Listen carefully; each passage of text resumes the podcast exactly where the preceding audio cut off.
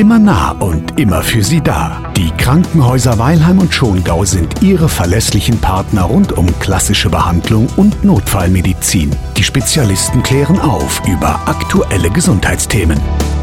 Heute ist ein unglaublich spannendes Thema dran. Roboter im OP-Saal. Stellen Sie sich mal eine Steuerkonsole vor, an der der behandelnde Arzt sitzt, Roboterarme, Bildschirme und Lampen und so werden wir dann operiert. Der Vorteil dabei, der Operateur kann viel genauer arbeiten als normal. Die Details lassen wir uns jetzt mal erklären und zwar von Professor Dr. Reinhold Lang vom Robotikzentrum Oberland. Er ist übrigens auch Chefarzt für Allgemein- und Viszeralchirurgie. Herr Professor Dr. Lang, schön, dass Sie Zeit für uns haben. Jetzt mal die Eingangsfrage. Frage, was ist dieser Da Vinci XI? So heißt er ja, der OP-Roboter. Was ist der genau? Da Vinci XI ist die modernste äh, Robotermaschine, die im Moment auf dem Markt ist und macht höllisch Spaß macht mir deswegen Hölle Spaß, weil sie so präzise und genau ist und der Patient einen echten Vorteil davon hat. Also haben wir den Patienten auf dem OP-Tisch und oben drüber beziehungsweise außenrum den Roboter, wenn ich das richtig verstehe.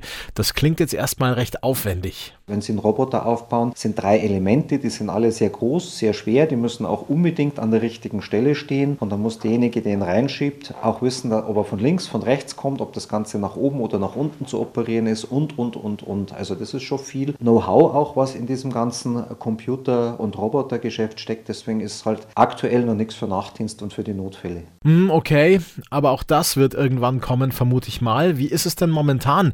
Nehmen die Patientinnen und Patienten diese Option an oder steht der Roboter ungenutzt rum? Die haben halt über die Medien, über Sie zum Beispiel, davon gehört und kommen dann und sagen, ja, und können wir dann den Roboter mit dazu nehmen? Dann sage ich immer, klar, können wir gerne machen, macht mir auch Spaß und wollen wir alle so, sowohl wir Ärzte als auch die Politik. Äh, ähm, steht da voll dahinter, dass wir mit Roboter operieren und erklärt ihnen dann das. Aber es ist vom Operieren sehr, sehr ähnlich wie Schlüssellochtechnik, weil die Zugänge ähnlich sind und weil die Operationstechnik meist sehr ähnlich ist. Aber es ist halt genauer. Der Chirurg, also Sie, bedienen die Konsole des Da Vinci XI. Sie haben ja schon erzählt, dass das ein bisschen wie Hubschrauberfliegen ist. Hebel, Bildschirme, Pedale für die Füße. Und am Ende macht der Roboter eben genau das, was er soll. Er setzt Schnitte, er positioniert Instrumente, er näht zum Beispiel.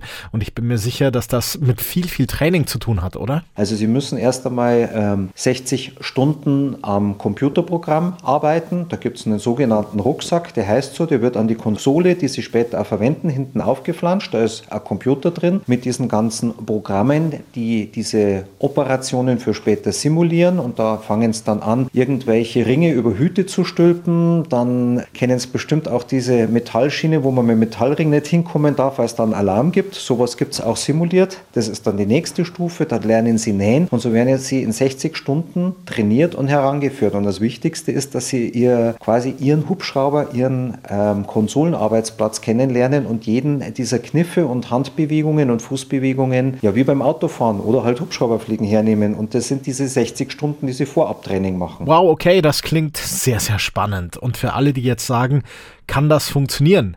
Ja, kann es. Ich habe mir das mal ein bisschen angeschaut und gelesen, dass durch die bis zu zehnfache Vergrößerung des 3D-Kamerasystems selbst feinste Strukturen wie Nerven und Gefäße genau dargestellt werden.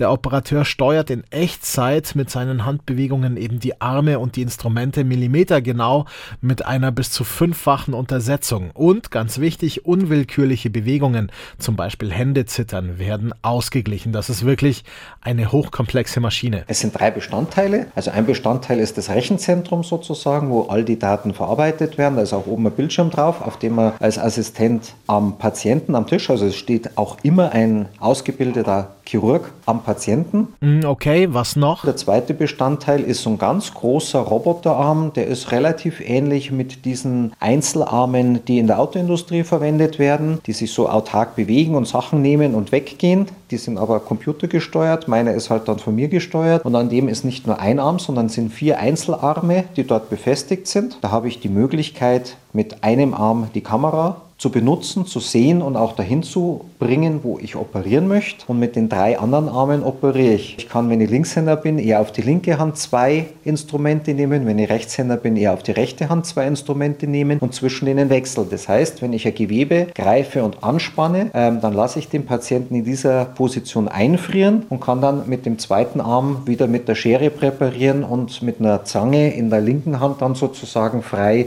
ziehen und habe zwei immer zum Arbeiten und einen um irgendwo Gewebe wegzuhalten oder aufzuspannen. Das ginge mit der Hand freilich auch, wäre aber viel, viel stressiger. Außerdem sehen Sie dann viel genauer und können sich freier bewegen als mit der eigenen menschlichen Hand, oder? Ähm, an der Konsole ist ein 3D-Bildschirm der dieses achtfach vergrößerte Bild dreidimensional darstellt und an dem ich meine Instrumente wechseln kann. Mit denen diese Instrumente sind auch anders wie in der Schlüssellochtechnik. In der Schlüssellochtechnik haben es relativ eingeschränkte Bewegungsabläufe. Diese Instrumente am Roboter können Sie in 360 Grad in jede Richtung drehen und in alle Richtungen bewegen. Also Sie können über Gewebe drüber greifen und sich das über was anders drüber ziehen. Also Sie haben irrsinnige Freiheitsgrade durch diese Instrumente und kommen halt viel besser dran. Und Sie haben dieses schöne 3D-Bild, das kommt Ihnen am allermeisten beim Nähen zugute, weil wenn Sie dreidimensional sehen und Gewebe nähen, dann tun Sie sich viel, viel einfacher, ähm, wenn Sie 3D-Bild haben und mit dem 3D-Bild das Nähen am Roboter. Die Vorteile für uns Patienten liegen eigentlich auf der Hand. Bessere Operationsergebnisse, kleinere Schnittwunden, weniger Blutverlust und eine schnellere Wundheilung.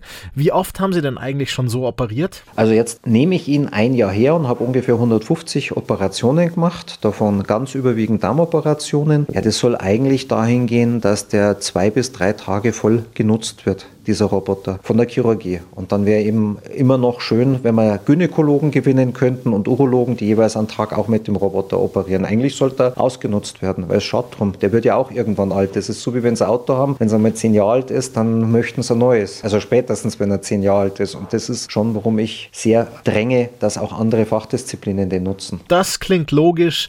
Allerdings ist dieses neue Auto nicht ganz billig. Ich habe was von Anschaffungskosten so um die ein bis zwei Millionen Euro gelesen gelesen.